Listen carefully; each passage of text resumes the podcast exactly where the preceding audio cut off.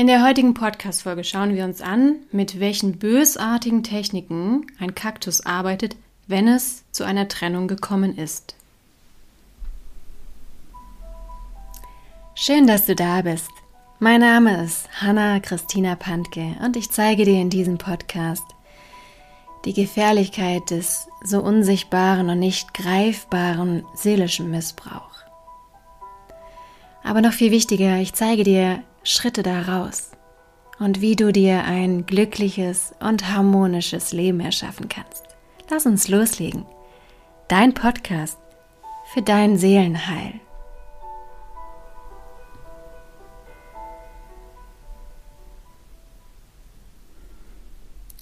Wir schauen uns in dem heutigen Podcast drei Mechanismen an, mit denen der Kaktus arbeitet, wenn es zu einer Trennung gekommen ist. Einmal die narzisstische Kränkung, dann das Hovering und den Flying Monkey.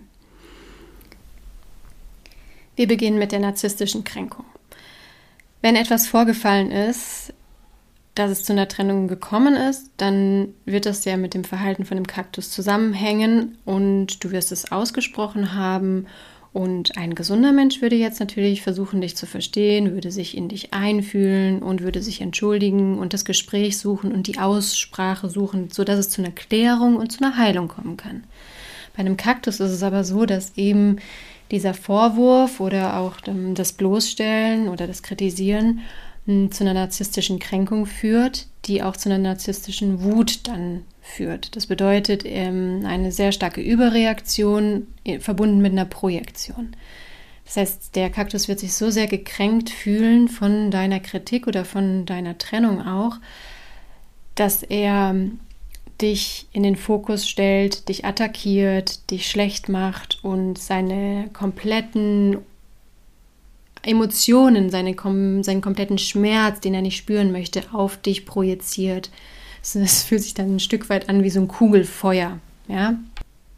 Entweder wirst du eben sehr stark kritisiert werden oder ähm, auch ignoriert werden, Liebesentzug oder oder oder. Auf jeden Fall ist es kennzeichnend für diese narzisstische Wut und diese narzisstische Kränkung, dass der Kaktus nicht in Selbstreflexion geht und auch bei sich selber bleibt und sich diese Schuld eingesteht, dieses Fehlverhalten auch anerkennt, sich entschuldigt, sondern er nimmt jemand anderen und projiziert seine komplette Wut, seine komplette Schuld auf den anderen, der andere ist dann alles schuld. Relativ einfache Technik, aber sehr verheerend. Verheerend insofern, dass wenn du nicht aufpasst, du diese Projektion glaubst. Also die Dinge, die der Kaktus dir dann vorwirft, das ist ungerechtfertigte Kritik. Er wird dich schlecht machen und versucht dich niederzudrücken. Und wenn du nicht aufpasst und das nicht erkennst, dass das einfach nur eine narzisstische Kränkungswut ist und das ernst nimmst, dann kannst du dir das sehr zu Herzen nehmen. Und es kann auch passieren, dass der Kaktus eben in deinem Umfeld deinen Ruf dadurch dann beschädigt, indem er Dinge über dich erzählt, die einfach nicht der Wahrheit entsprechen. Es kommt dann halt häufig zu diesen klassischen Schutzbehauptungen, also das sind Ausreden, um eben besser dazustehen und die eigenen Fehler zu verschweigen. So, jetzt kommen wir zu dem zweiten bösartigen Mechanismus, den der Kaktus in einer Trennungsphase benutzt. Das ist das Hovering. Wenn du dich von einem Kaktus getrennt hast, dann wird er dich nicht in Ruhe lassen, sondern er wird sich immer wieder in Erinnerung rufen. Das ist so die deutsche Übersetzung von dem Hovering. Bedeutet konkret, du möchtest eigentlich deine Ruhe haben, um auch heilen zu können. Du hast dich ja nicht ohne Grund von ihm getrennt. Das wird er nicht respektieren. Er wird dich immer wieder versuchen zu kontaktieren. Wenn man sich jetzt von einem gesunden Menschen getrennt hat, dann ist das ja nichts Verwerfliches, weil man hört sich ja noch gerne, man bleibt meistens auch freundschaftlich verbunden in Kontakt. Wenn man sich aber von einem Kaktus getrennt hat, dann realisiert man ja erst in der Trennungsphase und danach jeden Tag mehr, wie manipulativ diese Beziehung gewesen ist und was da eigentlich alles passiert ist. Umso weniger möchte man natürlich, dass dieser Mensch jemals wieder nah an einen rankommt, weil man ja dann begriffen hat, oha, der ist extrem manipulativ und wenn er es einmal geschafft hat, dann kann er es wieder schaffen. Ne? Deswegen lösen diese Hovering-Aktionen bei dir natürlich auch enormen Stress innerlich aus, weil du sozusagen wie so retraumatisiert wirst. Von daher ist mit diesem Hovering wirklich nicht zu spaßen. Nimm das ernst, wenn es dir sehr nahe geht und such dir da auch professionelle Hilfe, entweder therapeutisch, anwaltlich, man kann auch mit Kontaktverboten da etwas erwirken. Wenn du jemanden sagst, dass du von demjenigen nicht mehr kontaktiert werden möchtest, dann hat er das zu respektieren. Ne? Ansonsten kommt er dann auch irgendwann in den strafrechtlichen Bereich. Aber auch hier ist Vorsicht geboten, weil wenn du dich daran erinnerst, in einer der vorherigen Podcast-Folgen habe ich dir erklärt, dass eben dieser Kaktus es genießt, wenn du sehr starke Reaktionen hast. Also er genießt es ja insofern, dass er Leid und Drama gerne inszeniert, damit es ihm besser geht, damit er sich spüren kann. Und das wird ihm natürlich auch in der Trennungsphase und auch danach natürlich immer wieder zu Höchstleistung bringen, wenn er irgendwie es schaffen kann, dich zu provozieren. Und wenn du das erstmal einmal durchschaut hast, dann kannst du dich natürlich auch viel leichter da rausziehen. Sorge da ganz gut für dich und hol dir zur Not professionelle Hilfe.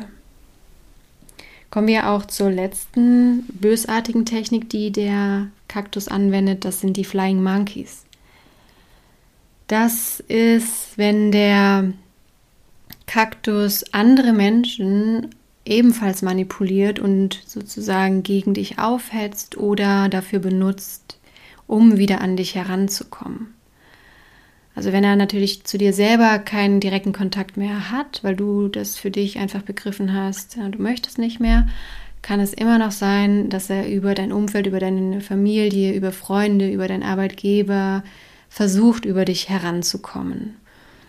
Und dafür instrumentalisiert er auch ganz gerne andere Menschen und unterläuft dein gesamtes Umfeld. Also auch da achtsam sein, was nach einer Trennung passiert.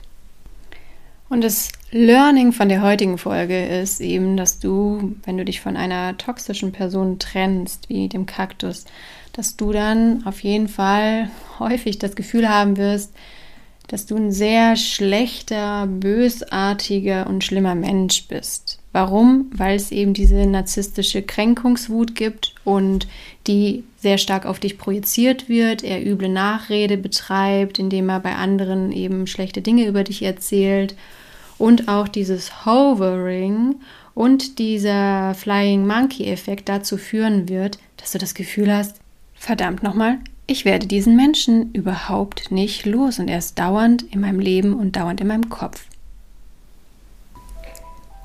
Ich wünsche dir jetzt von Herzen, dass du dich mit deiner Ohnmacht und mit deiner Hilflosigkeit durch meinen Podcast nicht mehr alleine fühlst und dass du die tiefe Gewissheit spürst, dass es ganz viele Menschen gibt, die sich auch mit dem Seelenaspekt auskennen und dir zur Seite stehen werden. Hab den Mut und die Kraft, Schritt für Schritt aus deinem seelischen Missbrauch auszusteigen. Und du wirst sehen, je mehr du aus dem seelischen Missbrauch aussteigst, umso schöner, glücklicher und erfolgreicher wird dein Leben werden. Für weitere Informationen lade ich dich herzlich ein, auf meiner Homepage www.hannapantke.de vorbeizuschauen oder auf meinem Instagram-Kanal Hanna Christina Pantke.